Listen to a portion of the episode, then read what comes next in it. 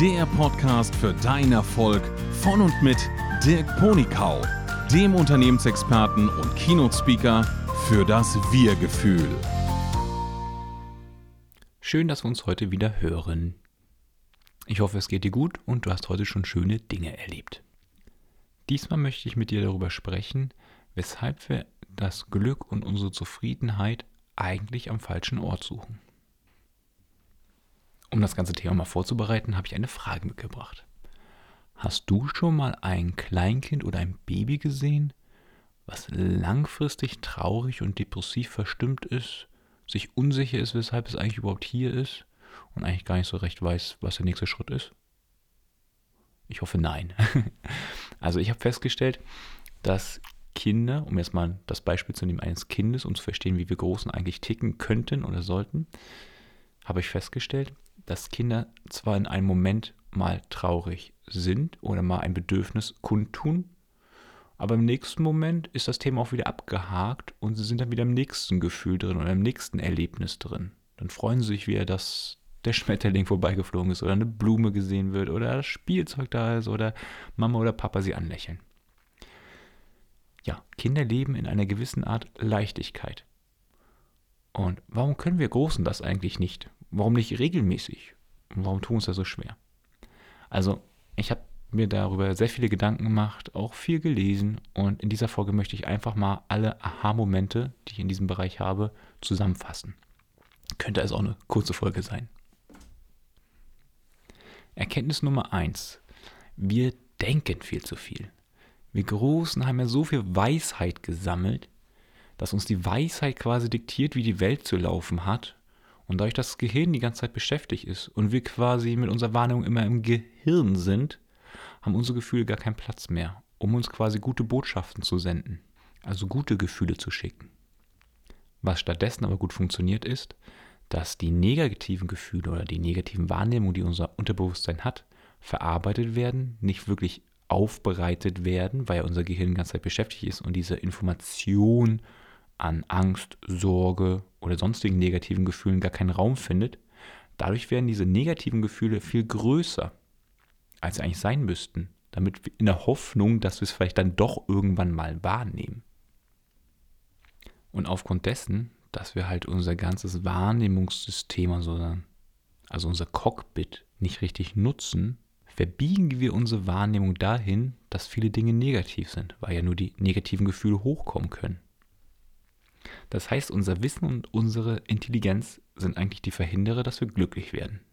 Ja, keine Sorge, du musst jetzt nicht alles vergessen, du musst dir auch nicht das Gehirn wegsaufen und es zu übertreiben, sondern der Gedanke ist, warum denken wir eigentlich die ganze Zeit? Warum genießen wir nicht mal bewusst? Wenn man sich das Ganze mal auf einer Zeitskala vorstellt, ist ja so, dass Gedanken bedeuten, wir gehen aus dem Hier und Jetzt raus und gehen entweder in der Zeitschiene zurück in die Vergangenheit und beschäftigen uns mit etwas, was abgearbeitet ist, oder wir gehen aus unserer jetzigen Situation heraus und gehen in die Zukunft, was als nächstes passiert. Und aufgrund dessen, dass unsere Gedanken quasi diese Reise durch die Zeitschienen machen, holen wir uns ganz viele Aufgaben in den jetzigen Moment hinein, die uns überfordern. Also kein Mensch ist in der Lage, das zu bewältigen oder zu lösen, was erst in zehn Jahren eintreten wird. Oder du kannst auch nicht dauerhaft in der Vergangenheit gedanklich bleiben, weil du dann das verlierst, was quasi vor dir passiert. Also dadurch, dass wir jetzt quasi in unseren Gedanken manchmal 10, 20 Jahre als Zeitspanne in einem Moment versuchen zu lösen, zu bearbeiten, gibt es irgendwann Overflow. Und spannend ist, je fähiger du bist, desto mehr Jahre holst du dir rein, um dich kaputt zu machen, um dich abzulenken, um dich zu überfordern. Ich hoffe, die Aussage ist jetzt nicht so invasiv, aber das ist das, was ich wahrnehme. So nach dem Motto, wer keine Probleme hat, der macht sich welche. Der holt sich entweder welche aus der Vergangenheit oder aus der Zukunft in den jetzigen Moment und zerstört den Moment. Und was daran so bekloppt ist, ist ja das, was in der Vergangenheit passiert ist, kannst du ja nicht ändern, indem du nochmal wieder drüber nachdenkst oder noch tausendmal drüber nachdenkst. Also der Zugang zur Vergangenheit ist uns ja verwehrt. Und der Zugriff auf die Zukunft, das ist ja noch gar nicht passiert oder es passiert ja noch gar nicht. Das heißt, du kannst auch in dem Sinne noch gar nichts so richtig bewirken. Du kannst jetzt so tun, als ob du verstehst, was in der Zukunft passiert und dann zurückdenken und dann versuchen in die Richtung zu gehen, dass was passiert. Aber eigentlich wissen wir auch nicht, was passiert. Also du arbeitest da wahrscheinlich an so vielen Szenarien, die eintreten können, die wahrscheinlich gar nicht eintreten, weil es wird nur das eine Szenario eintreten. Und das Szenario, was eintritt, passiert halt im Jetzt oder hier, in diesem Moment. Und das andere ist halt ein unbeschriebenes Blatt. Unklar. Also jetzt mal Tacheles gesprochen. Der jetzige Moment ist das Einzige, was wirklich existiert. Und selbst das nehmen wir auch noch verquert wahr. Also wir haben mal darüber gesprochen, dass unsere Wahrnehmung quasi nur fünf Sinne hat und da passiert noch viel mehr. Zum Beispiel Radioaktivität kannst du eigentlich nicht wahrnehmen. Und da gibt es auch garantiert noch tausend andere Dinge, die wir als Mensch nicht wahrnehmen können. Da haben wir gar keinen Wahrnehmungsapparat für. Und selbst wenn unser Unterbewusstsein es wahrnimmt, wissen wir ja schon, die Petze, dass wir nicht alles wahrnehmen, obwohl wir es eigentlich wahrnehmen könnten. So, jetzt fragst du dich wahrscheinlich langsam, warum reitet er die ganze Zeit auf dem Moment rum, auf dem Hier und Jetzt? Ist dir schon mal aufgefallen, wenn du dich ganz aktiv beobachtest, dass im Hier und Jetzt, genau in diesem Moment, in dem du das jetzt gerade hörst, die Welt eigentlich in Ordnung ist. Also im Normalfall wirst du jetzt gerade nicht vom Auto überfahren, du liegst nicht schwer krank im Krankenhaus und du stirbst auch gerade nicht. Und im Normalfall leidest du auch gerade keinen Hunger oder sonstiges. In dem jetzigen Moment geht es dir eigentlich gut. In der meisten Zeit zumindest. Und dann stelle ich mal die offene Frage, warum sind wir eigentlich so doof als erwachsene Menschen, diesen schönen Moment, der jetzt gerade hier ist, der keine Probleme hat, wo alles läuft, wo alles tutti ist, kaputt zu machen, indem wir uns Blödsinn aus der Vergangenheit holen oder Sorgen in der Zukunft hierher holen. Also, eigentlich ist es bekloppt. Aber wir machen es ja alle irgendwie. Und ich möchte jetzt nur darüber sprechen, damit wir beide darauf sensibilisiert sind, was wir eigentlich so komische Dinge tun. Und dann stellt sich wahrscheinlich die Frage, wie kann man denn jetzt in diesen Moment eintauchen? Also wie kriege ich es hin, dass ich diesen Moment genieße und nicht ständig wegdrifte? Dazu gibt es mehrere Zugänge. Ein, der mir am leichtesten fällt, ist, sich eine bewusste Frage zu stellen, die für das Hier und Jetzt ist. Also zum Beispiel, wofür bin ich jetzt gerade dankbar?